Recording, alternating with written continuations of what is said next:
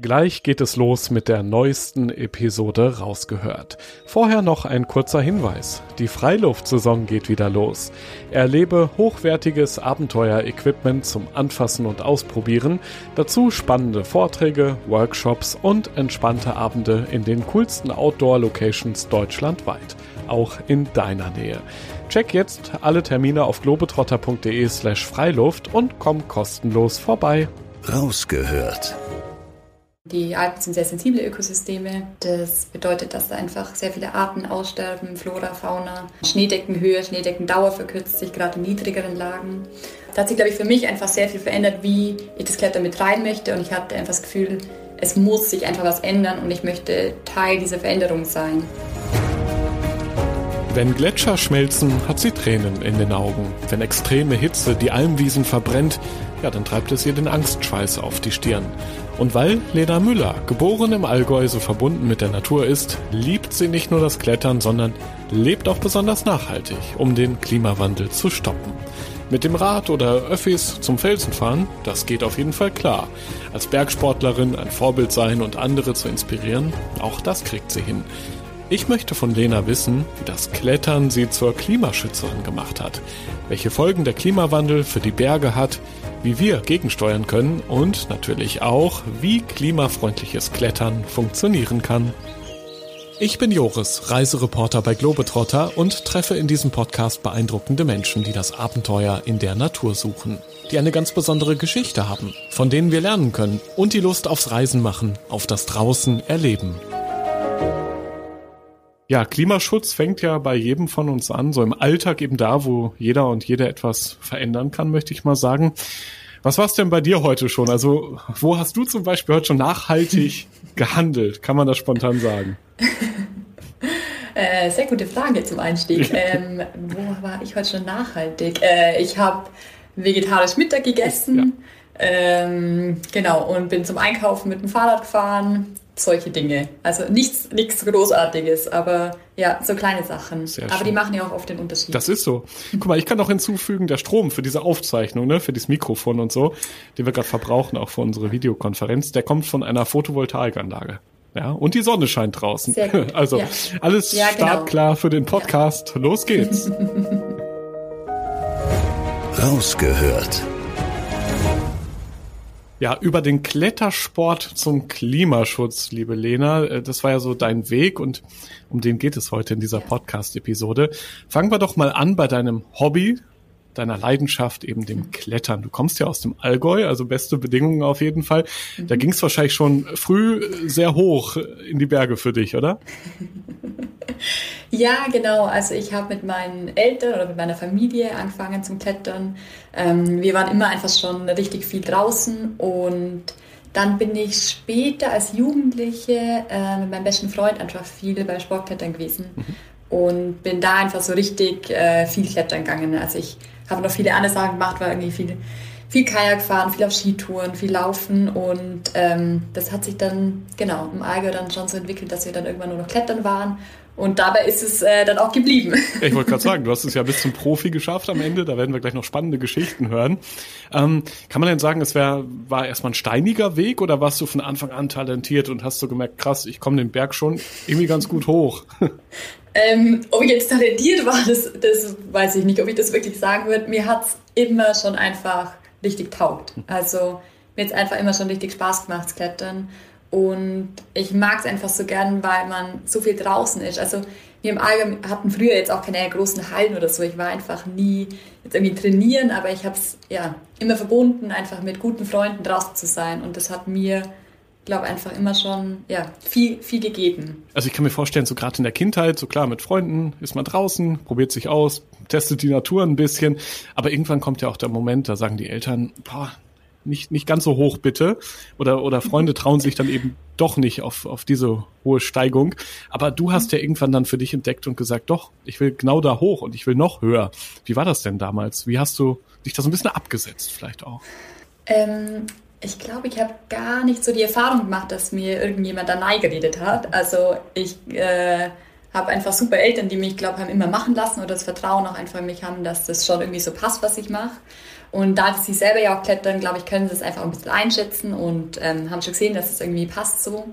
Und auch in der Gruppe, in der ich da unterwegs war, da waren einfach viele, ähm, ja, richtig viel Klettern und zum, also ja, die sind auch zum Teil immer noch richtig wild und ja, ich glaube, da war, war, waren wirklich keine so Steine in meinem Weg. Also es hat sich, äh, genau, es hat sich nie so angefühlt, wie als würde ich irgendwas machen, was irgendjemand nicht gut heißt. Ähm, was, glaube ich, schon auch dann dazu führt, dass man das Gefühl hat, dass man auf dem richtigen Weg ist. Ja, absolut. Und ich glaube, das Einzige, was wirklich, ja, das Einzige, was wirklich, glaube ich, ein bisschen gefährlicher war, war eben die Prinzip Hoffnung. Da meine Eltern schon gemeint, ja, das jetzt so schlau ist oder ein paar von meinen Freunden haben auch gemeint, ja, ob man das machen muss. Ähm, aber genau, ich denke, das ist ja wirklich eine ganz persönliche Entscheidung und Genau. Ja, erklär das mal, also gutes Stichwort. Du bist ja, ich glaube, die, die vierte Frau weltweit, kann man sagen, die eben diese schwierige Route Prinzip Hoffnung in Vorarlberg ist das ja, ähm, überhaupt geschafft hat. Ja, Vielleicht magst du kurz mal erklären für alle, die nicht ganz so im Klettersport drin sind, was genau ist das ja. Besondere an dieser Route und wie hast du die bitte schön gemeistert? ähm, also das Besondere ist, dass, also, ähm, dass sie einfach recht schwierig zum Absichern ist. Also die E-Gerade, das E9 bedeutet, dass es einfach recht schwer ist und ähm, recht schwer zum Absichern ist. Es sind ist zum Teil nur mit so ganz kleinen Mikrokeilen abzusichern, die eigentlich gar nicht fürs äh, Trackklettern gemacht sind, sondern eher zum, ähm, zum technischen Klettern, wo man eigentlich auch gar nicht reinstützen sollte. Und das macht es einfach ein bisschen gefährlicher und deswegen eben der hohe E9 Grad. Ähm, die ganze Tour wurde erst begangen vom Beat Kammerlander und es ist einfach eine absolute Traumlinie. Die liegt da in Bürs mitten im, im Dorf. Es ist eine ganz spannende Stimmung, weil es eben ja eigentlich so im Dorfleben ist oder sich im Dorfleben dieses Projekt dann da oder das Projektieren abspielt eigentlich. Normalerweise ist man da irgendwie ganz weit weg von allem. Und das ist äh, 40 Meter Platte ähm, genau, zum selber absichern. Wie ich das gemeistert habe, ist eine sehr gute Frage. Ähm, ich glaube, wir, also wir haben sie sechs Wochen lang projektiert. Also es war sechs Wochen von da, wo wir das erste Mal da waren, bis da, wo ich es dann durchgestiegen habe. Oder mein Freund hat es auch durchgestiegen. Es war recht nah beieinander zeitlich und ja, ich glaube, da gehört viel einfach Auseinandersetzung mit der Route, mit den Zügen, mit der Absicherung, aber auch mit sich selber und mit der, ja, mit der eigenen Angst irgendwie dazu. Kann man denn sagen, du kannst überhaupt so eine Route vorab trainieren oder kannst du nur vielleicht die Schritte vorbereiten zumindest oder diesen so einen Plan zeichnen und sagen wir mal, wo, an welchen Stellen du greifst, wo du dich sicherst? Ich meine, manches ja. ist ja auch zum Beispiel von der Tagesform abhängig oder vom Wetter, von den äußeren Bedingungen, ja. wie es halt läuft. So ja. zu 100 Prozent Sicherheit am Berg hast du ja eigentlich nie. Ja, da stimme ich, also da stimme ich dir voll zu. Ähm, ich glaube, man kann sich schon darauf vorbereiten. Also ich war die Jahre davor recht viel einfach beim Track-Klettern, also Klettern mit selber, also selber abzusichern. Da gibt es in Europa nicht so viel, aber wir waren irgendwie in Norwegen oder in England oder in Kanadese und ich glaube, das ist ein Teil der Vorbereitung, sich mit dem Legen von den Placements irgendwie auseinanderzusetzen. Ähm, und dann de facto vor Ort, genau, da kann man dann irgendwie die schauen, was also wie macht man die Züge, das kann man sich dann aufzeichnen, das habe ich eh auch gemacht bei der Tour, dass man das einfach mental immer wieder durchgeht, dass man weiß, okay, so rein vom, also mein Körper kann das klettern. Und auch die Placements haben wir dann aufgezeichnet, aber klar, es stimmt auf jeden Fall, es bleibt immer noch ein gewisses Restrisiko übrig. Man, genau, es bleibt einfach dieses Restrisiko, dass ähm, vielleicht was doch nicht hält oder dass einem wieder Fuß geht und man abrutscht. Das ist ja dadurch, dass es so Plattenkletterei ist, ist es voll unsicher zum Klettern. Also es ist einfach, meiner Meinung nach kann man nicht sagen, okay, ich komme da einfach fix hoch, weil es nicht nur was, ja, weil es einfach so von den Bedingungen abhängt, vielleicht rutscht man ab, weil es irgendwie zu warm ist oder so, genau. Wobei bei den Conditions so ist, man kann das ja, das kann man steuern, man kann es ja nur im Winter klettern, weil es sonst einfach viel zu warm ist, genau. Also ich glaube, da wo wir da waren, einmal ist schon sogar der Tee, der Tee oben eingefroren oder das Wasser oben eingefroren, weil es so kalt war. Also muss schon schauen, dass es kalt ist. Das hat, hat man, glaube ich, ein bisschen im Griff, aber sonst, genau, ich glaube, die, die hundertprozentige Sicherheit gibt es nicht, aber man kann sich einfach viel darauf vorbereiten dort. Man kann es ja Top Rope klettern ganz viel. Ja. Das geht schon. Wie, guck mal, du hast gerade gesagt, es ist sehr viel im Kopf. Also im Kopf machst du die meiste Arbeit mhm. oder da ist auch das, wo sich entscheidet, ob ja. du schaffst oder nicht, weil technisch hast du es halt drauf. Ja. Weißt du noch so während der Tour, wie sich so dein Mindset da geändert hat? Oder gab's Highlights, wo du einfach nur gegrinst hast, weil es gerade so gut ge gelaufen ist oder geklettert? ähm, oder äh, schwierige Momente? Wie, was war so in deinem Kopf los auf dieser Tour, die, wie gesagt, sehr, sehr schwer ist? Also am Anfang, wo wir angefangen haben, das zu projektieren, habe ich mich eigentlich gar nicht damit auseinandergesetzt, wie es wäre, ähm, das vorzusteigen. Es war wirklich am Anfang nur die Konfrontation mit den Zügen, mit der Kletterschwierigkeit an und für sich, dass man sich sozusagen diesen Druck auch gar nicht aussetzt. Und ähm, ja, je länger ich das probiert habe und ich habe es dann im Top Rope auch geklettert und auch mit Gear Placements im Top Rope geklettert, habe ich immer mehr gemerkt, dass es eigentlich möglich ist, es zu machen und dass es einfach ein Kopfaspekt sein wird, ob ich das sozusagen mir zutraue und ob ich das einfach machen will. Und ich glaube, ein definitives Highlight war, wo ich nach ein paar Tagen einfach geklettert bin, wo ich einfach gemerkt habe, okay, hey, eigentlich geht das. Also ich kann es von der Schwierigkeit eigentlich klettern, aber der große mentale Aspekt da, ja, das ist einfach, das war mir eigentlich bis zuletzt völlig unklar, wie es einem da geht oder wie es mir da geht.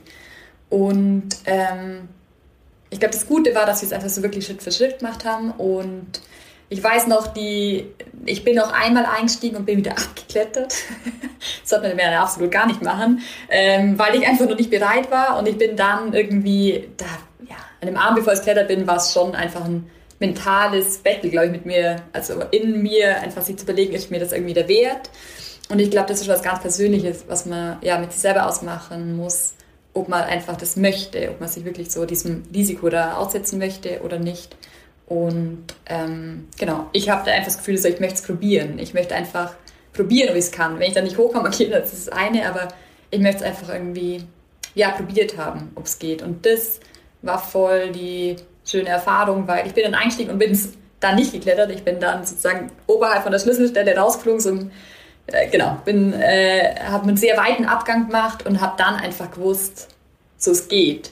Und ich glaube, das war eigentlich fast der beste Moment, so dieses Gefühl von, man hat die mentale Fähigkeit, irgendwie da drüber zu stehen. Vielleicht, eben wie du vorher gesagt hast, man ist auch immer anders, nicht jeden Tag und nicht immer, nicht jeder Lebenssituation oder Verfassung, aber so in dem Moment ging das. Da habe ich einfach gemerkt, okay, es geht. Und dann in Action Go konnte ich es klettern. Genau. Das war natürlich auch schön.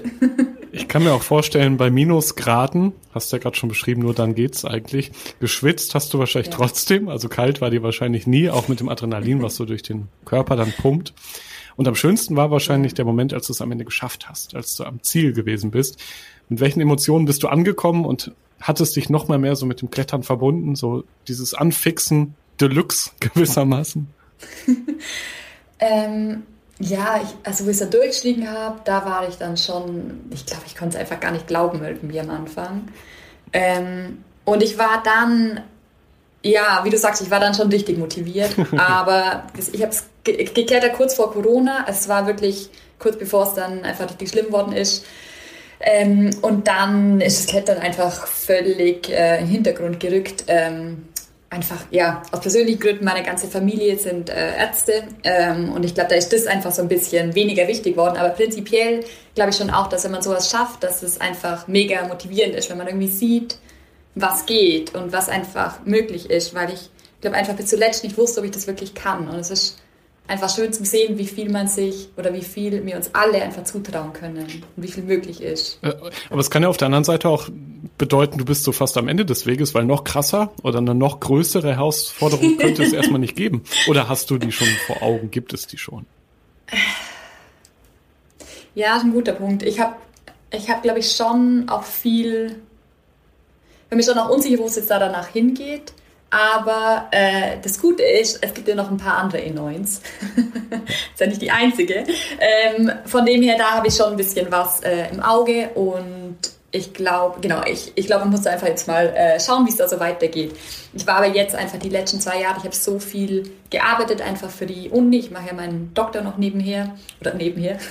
ich mache ja meinen Doktor auf der Uni, äh, bin Klimaforscherin ja. und da ist einfach jetzt richtig viel Zeit reingeflossen und deswegen ist der Fokus, glaube ich, so ein bisschen mehr vom Klettern weg und das ändert sich jetzt gerade so wieder. Genau. Aber was ja ganz schön ist, du bleibst ja quasi in der Themenwelt, nämlich in der Natur.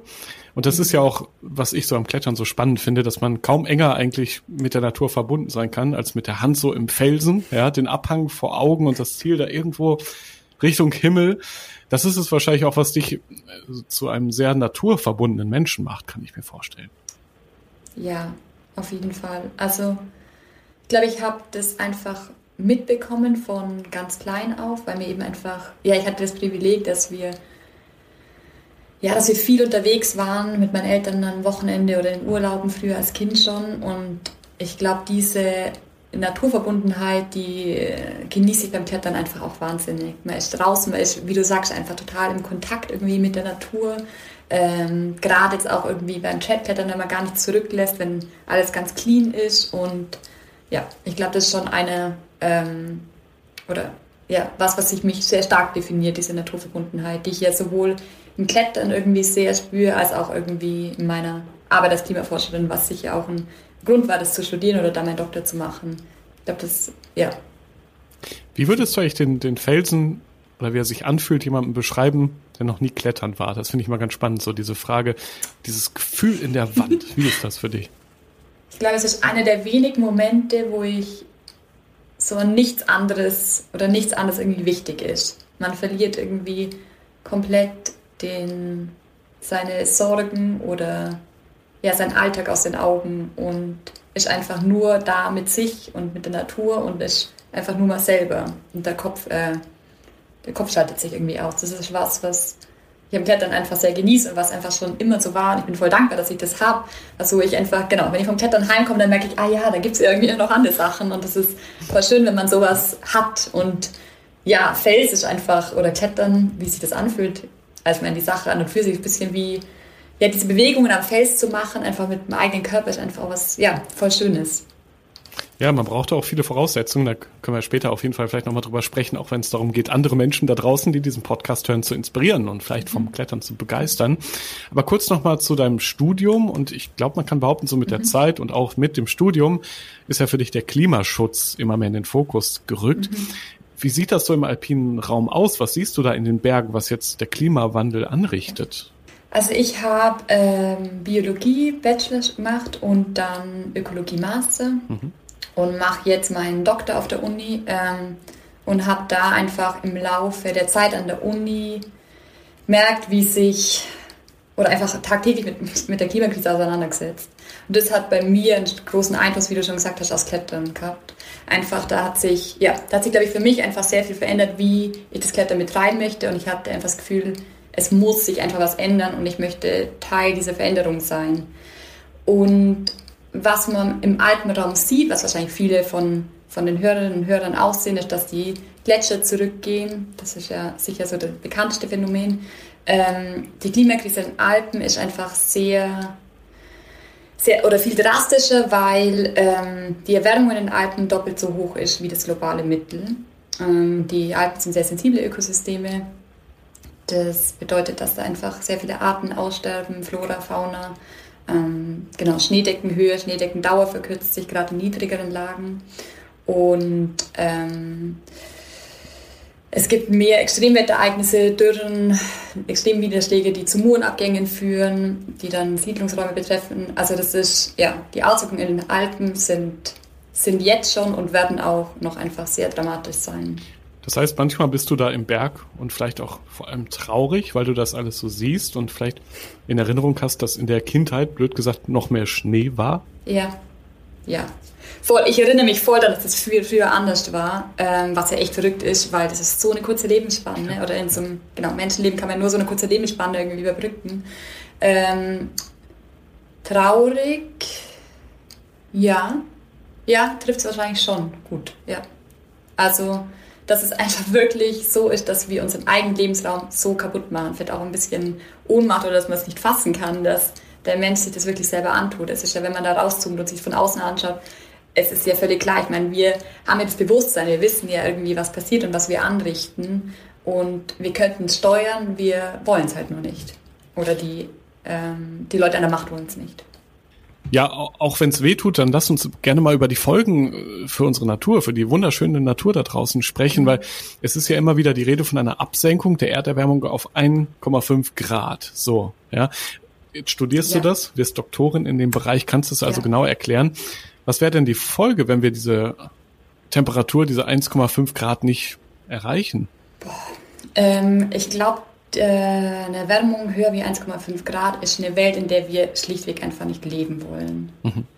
Ähm, es werden einfach ganz viele Ökosysteme extrem beeinträchtigt.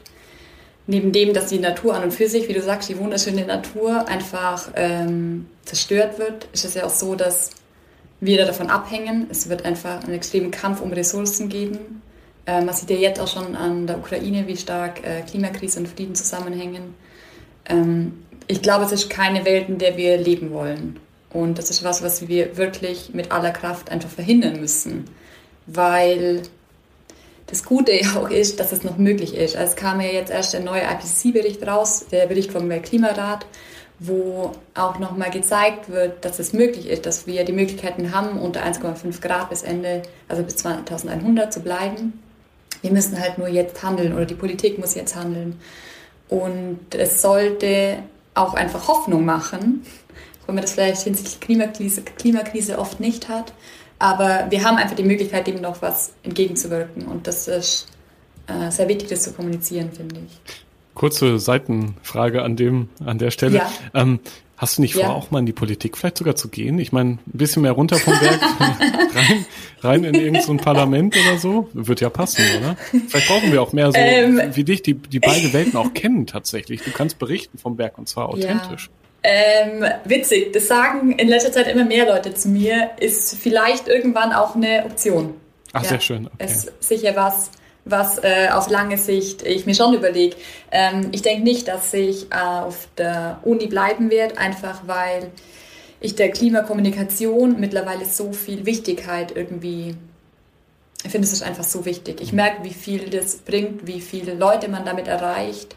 Ähm, und Wissenschaft bleibt einfach doch immer im Elfenbeinturm. Es ist sehr wichtig als Wissenschaftlerin. Ich finde, sonst wird es irgendwie das Sonst wird es das Wissen zur Klimakrise nicht geben, aber was wir jetzt brauchen, ist nicht mehr Wissen. Was wir jetzt brauchen, ist ins Handeln zu kommen. Ja. Und dafür brauchen wir einfach jede und jeden und dafür müssen wir mehr über die Klimakrise sprechen und das positiv unter die Leute bringen. Darum geht es ja. Einfach keine Angst machen vor dem, sondern zeigen, hey, es ist möglich. Wenn man irgendwie verzichtet auf manche Dinge, muss es nicht immer was Schlechtes sein. Wir können gemeinsam eine nachhaltige, bessere Welt schaffen und dazu braucht man halt einfach wirklich, genau, jede einzelne Person. Deswegen fand ich es auch so wichtig, dass wir heute in diesem Podcast da auch ausführlich drüber sprechen, nämlich ein Thema ja, was eigentlich, wenn am Rand hier mal Thema ist, ähm, im, im Podcast, wo es ja eher um, um Abenteuer geht, Abenteuer erleben, Inspiration geben, aber eben der Klimawandel schwebt ja doch über allem und überhaupt darüber ja ob solche Abenteuer weiter möglich sein werden. Deswegen vielen Dank auch dafür dein, dein Wissen, dass du es mit uns geteilt hast. Kommen wir doch mal zurück zum Klettern, bleiben aber indirekt schon noch mhm. eigentlich auch beim Klima, weil ich habe mir gedacht, okay, ähm, Klettern, das ist ja allein mit Körperkraft, eigentlich ja 100% klimafreundlich, dachte ich erst so. Aber wenn man dann mal drüber nachdenkt, Ganz so einfach ist es ja leider auch in diesem Fall auch beim Klettern nicht. Zum Beispiel der Weg zum Berg machen viele mit dem Auto. Ich würde mal fast sagen 90 Prozent, vielleicht sogar noch mehr. Aber du hast irgendwann gesagt, nö, ich, ich mache das anders. Ich mache es umweltfreundlich. Ja, ja. Also ich bin früher auch wie ganz viele KletterInnen äh, mit dem Auto angereist und ich hatte irgendwann so den Punkt, sicher auch eben durch mein Studium und durch die Auseinandersetzung mit der Klimakrise, wo ich einfach das Gefühl hatte, hey, also so geht es nicht weiter. Mhm. So will ich es einfach nicht mehr und ich möchte das Klettern nachhaltiger betreiben und wie du sagst, das ist einfach ein großer Punkt beim Klettern ist die Mobilität. Ähm, sicher der größte Punkt. Und wenn man zu viel beim Klettern ist wie ich, dann macht das einfach so viel vom CO2-Fußabdruck aus. Klar ist es super irgendwie, wenn man vegetarisch ist und wenn man Ökostrom hat und die Sachen, die wir vorher irgendwie schon angesprochen haben kurz, aber es ist einfach die Mobilität, ja, es ist so ein großer Anteil bei meinem Fußabdruck gewesen und ich, genau, hatte das Gefühl, so, so möchte ich es nicht mehr. Ähm, und dann habe ich angefangen, irgendwie ja, Kletterführer zu durchblättern mit irgendwie, welche nah an den Bahnhöfen liegen und was man gut mir erreichen kann. Ja. Ähm, genau, und habe dann einfach angefangen, das sukzessive umzustellen. Das ist jetzt, ich glaube, drei Jahre her schon. Ähm, und bin dann, genau, seitdem einfach viel mit den Öffis am Fels gewesen. Und ich wusste am Anfang gar nicht, wie das so ist, weil ich einfach nie mit dem Zug fahren bin oder nie viel mit dem Zug fahren bin. Und das Schöne ist einfach, dass ich gemerkt habe, es geht voll gut. Klar ist es anders wie vorher. Klar kann man auch nicht mehr alle Gebiete erreichen, das muss ich natürlich auch ehrlich sagen. Aber es geht einfach, es geht einfach trotzdem noch voll viel. Und man braucht ein bisschen Zeit, bis man das umstellt, aber jetzt ist es auch, es ist ganz normal, wenn ich jetzt irgendwie mich dann in der Früh aufs Fahrrad schwinge und dann ist es genauso kommod, finde ich, wie mit dem Auto, weil das ist ja immer das, was irgendwie wichtig ist, finde ich, dass man sich wohlfühlt und dass es kommod ist und gut funktioniert. Und das tut es beim Klettern mit den Öffis einfach auch. Und ja, neben dem, dass es CO2 einspart, hat es auch irgendwie andere Vorteile. Man sieht irgendwie viel mehr von der Umgebung. Also ich bin letztes Jahr eben mit einer Freundin nach Südtirol geradelt und wir sind durch Zillertal durchgeradelt, also hier gleich bei mir vor der Haustür. Und ich war da natürlich schon voll oft irgendwie im Auto früher und dann siehst du nochmal ganz andere Ecken und siehst irgendwie oder nimmst die Umgebung nochmal ganz anders wahr. Und das ist ja ein absoluter Zugewinn, finde ich. Wenn auch vielleicht manchmal ein bisschen anstrengender, oder? Weil du hast ja dein Equipment, alles Mögliche dabei. Was genau? Ja. Also was hast du eigentlich dann in deinem Rucksack alles dabei auf dem Fahrrad? Weil man will ja jetzt auch nicht mit 50 Kilo Gepäck ja. da radeln, oder?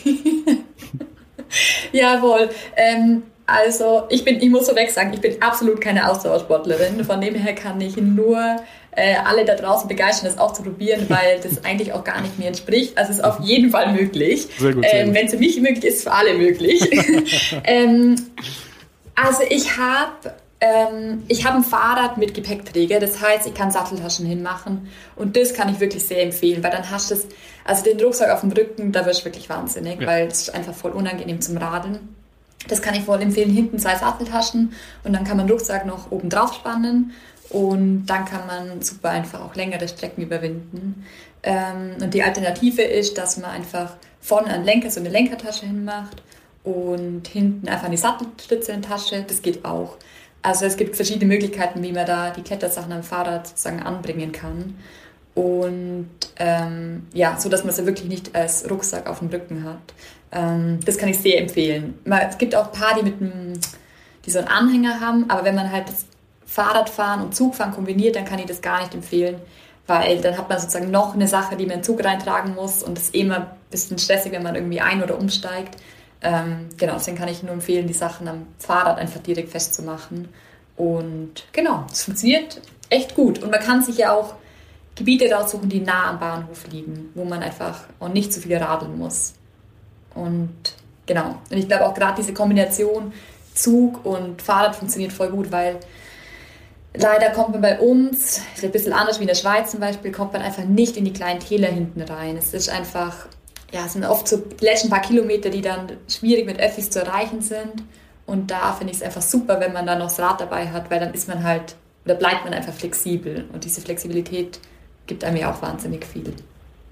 Hast du dein Gepäck irgendwie umgestellt? Im Auto hat man ja immer ein bisschen zu viel dabei, Dinge, die man eigentlich gar nicht braucht. Hast du irgendwann gesagt, okay, ich habe so diese Satteltaschen, vorne noch ein bisschen Speicherplatz, das und das und das kommt raus, das brauche ich eigentlich gar nicht. Gab es da irgendwas? Also, ja, ähm, also jetzt fürs Alltagsklettern, so wenn ich jetzt unter der Woche einfach zum Klettern gehe, dann habe ich schon immer noch recht viel dabei. Was ich sehr umgestellt habe, ist so im Urlaub ähm, zum Klettern, mhm. weil wir hatten früher einen Bus und dann hat man, wie du sagst, man hat so viel Zeug dabei.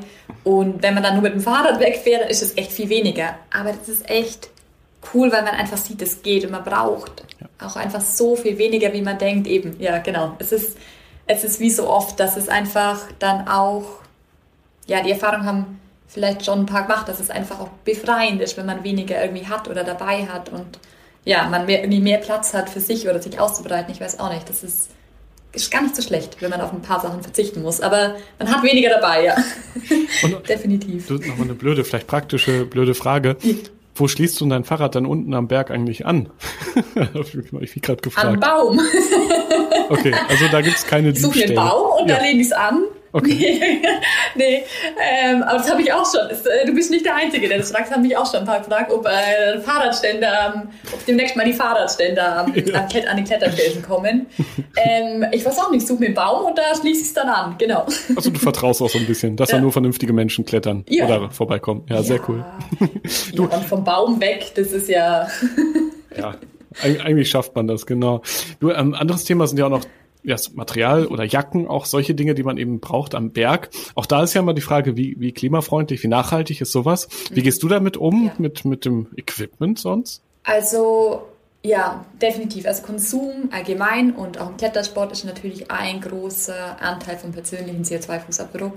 Ähm, ich praktiziere es selber so, dass ich mir Sachen auch leihe oder Sachen mhm. verleihe. Dass ich meine Führer, die ganze, meine ganze Führer, die da stehen, die haben schon eine, alle möglichen Leute mitgenommen, ähm, dass man einfach weniger hat, weniger kauft. Man braucht nicht jedes Jahr irgendwie eine neue Jacke.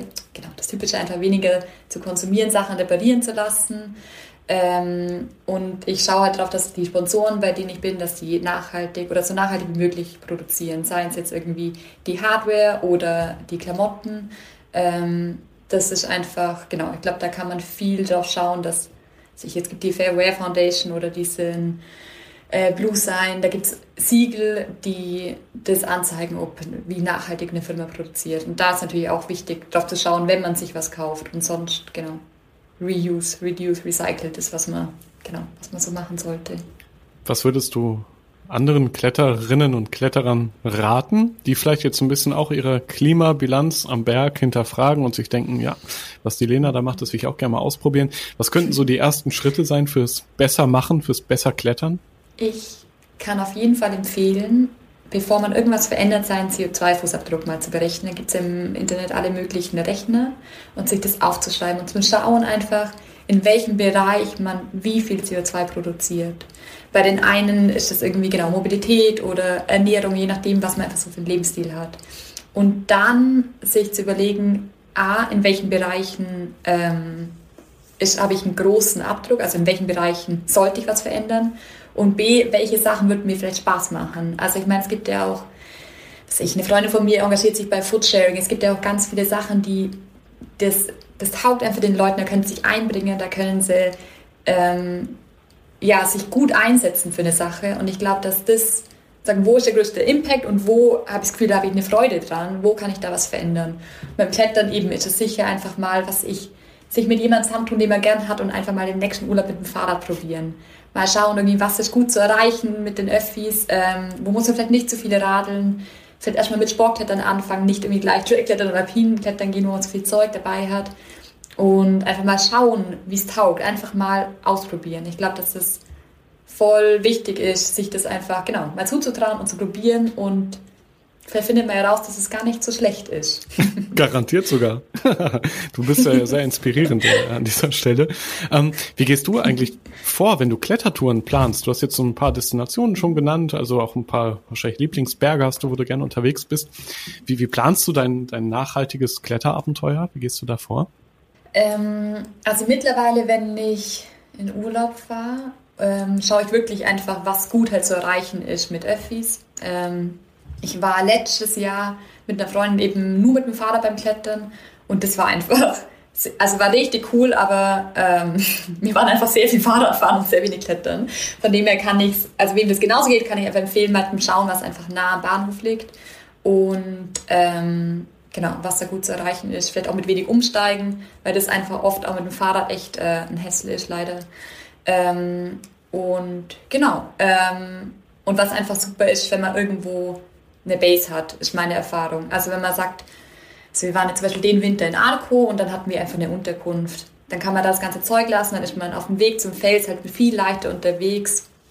Ähm, wenn man einfach irgendwo seine, ja, seine Sachen lassen kann, dann ist sozusagen die Zeit dort einfach viel weniger aufwendig. Das kann ich auch empfehlen. Ja, und natürlich während der Klettertour möglichst wenig oder gar keinen Müll produzieren und wenn eben doch was abfällt, genau. es nicht runterschmeißen, ja. wie es ja manche wirklich leider immer noch machen, sondern du packst es wahrscheinlich einfach wieder ja. ein und nimmst es mit bis zum ja. Ziel dann, ne? Einpacken, mitnehmen, genau. Und äh, wenn man Müll von anderen findet, einfach, ich habe meistens so eine kleine Plastiktüte noch im Rucksack, wo man Ach, noch Müll einpacken kann, wenn man was rumliegen sieht. Ja. Wie damals, als es aber Strafarbeit war auf dem Schulhof. Gehst du dann da so? Das finde ich cool. Ja, irgendwie den Müll mitnehmen, wenn man das sieht, das tut ja immer schon fast im Herz weh irgendwie, ja. wenn man da einfach in so einem, genau, wenn es einfach so schön ist und dann liegt der Müll rum, da wird es einem ja anders und dann, ja, packt man den ein und wirft ihn weg meine, das ist ja kein, kein Aufwand. Fühlt sich nicht an wie eine Strafarbeit. Guck, ja, sehr schön. Ähm, äh, du bist ja jetzt auch schon echt viele Jahre an den Wänden dieser Welt unterwegs, an vielen Stellen schon geklettert, hast viele Aussichten gesehen. Ich frage ja auch mal gerne so nach Reisetipps. Ähm, Gibt es so diesen einen Ort, wo du sagst, jo, da ist die Aussicht mit Abstand am schönsten oder da ist es am, am entspanntesten hochzukommen oder da ist es vielleicht auch am schwierigsten, diese Route zu schaffen? Was sind so die, die krassesten Orte, die du kennst? Oder die Ähm, schönsten? Die schönsten. Also eben was, was ich jetzt gerade eben schon mal gesagt habe, ist eben Arco. Das ist einfach richtig cool. Das ist, da gibt es einfach für alle was, von Anfängerin bis Fortgeschrittene. Das ist einfach richtig schön, weil es eben kommt easy mit, mit den Öffis hin. Das kann ich voll gut empfehlen. Das ist einfach ja, ein schöner Ort, finde ich. Ist man schnell da. Ähm, und sonst, was gefällt mir noch gut? Seus ist so ein bisschen so ein magischer Ort für mich. Ähm, den kennen sicher auch ganz viele zum Klettern in Frankreich. Das, ja, da kommen einfach ganz viele Leute aus unterschiedlichen Ländern zusammen. Das mag ich auch richtig gern. Und ähm, den Norden. Ich, äh, da ich ja Trackklettern so gern mag und sehr gerade irgendwie so in Schweden, England irgendwie viel gibt, äh, sind das schon auch einfach so besondere Orte für mich. Ja.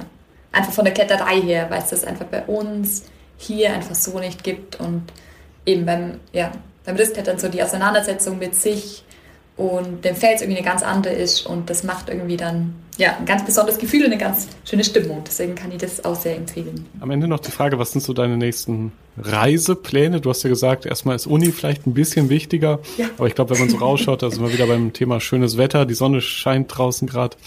Ähm, da zieht es dich ja wahrscheinlich schon auch wieder raus und hoch in die Berge. Ja, unbedingt.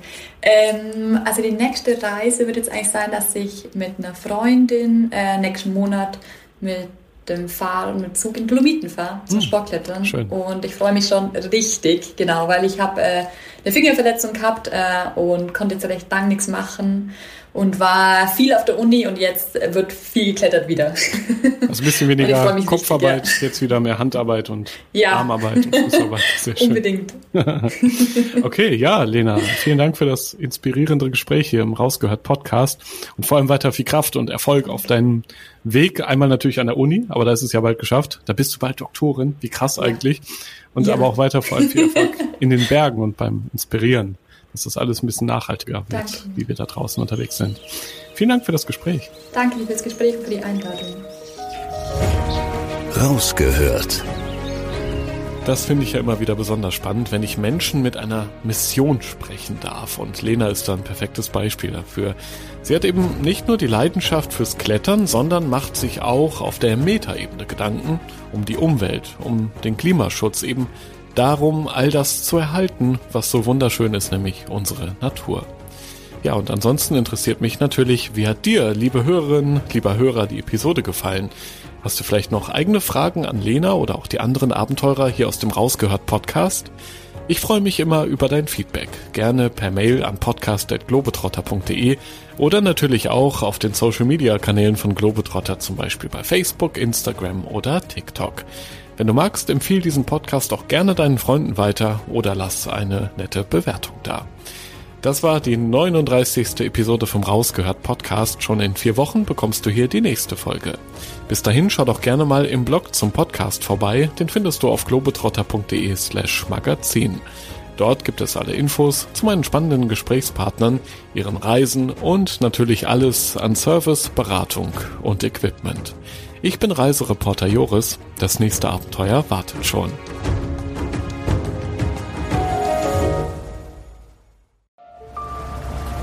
Erinnerst du dich an deine Lieblingsreise? Jetzt gibt es einen Podcast voller Lieblingsreisen. Erlebe mit uns spannende Outdoor-Expeditionen und schnür den Backpacker für abenteuerliche Regennächte auf der Isomatte. wie der Nebel dampfend aufsteigt über dem Wasser. Ein richtig schöner Ort, um wach zu werden. Lieblingsreisen. Bier gibt's, sehr gut. Und Brezen sehe ich da zum Beispiel auch. Mhm. Cheers. Dein neuer Reisepodcast. Man muss einfach runterfahren, man muss Denken ausschalten und Fühlen einschalten. Hey, jetzt schwebe ich geradezu. Also, ich fühle mich echt wie neugeboren. Super, super toll. Mit uns erlebst du Mikroabenteuer und die weite Welt. Wir wollen ja nicht gleich den ganzen Laden leer essen. Ja, das ist ja noch geil, was es am Schluss kostet. Lieblingsreisen. Jetzt gehen wir über den Bazar in Marrakesch. Jetzt entdecken, abonnieren und mitreisen. Lieblingsreisen gibt es überall für dich, wo es Podcasts gibt. Kommst du mit?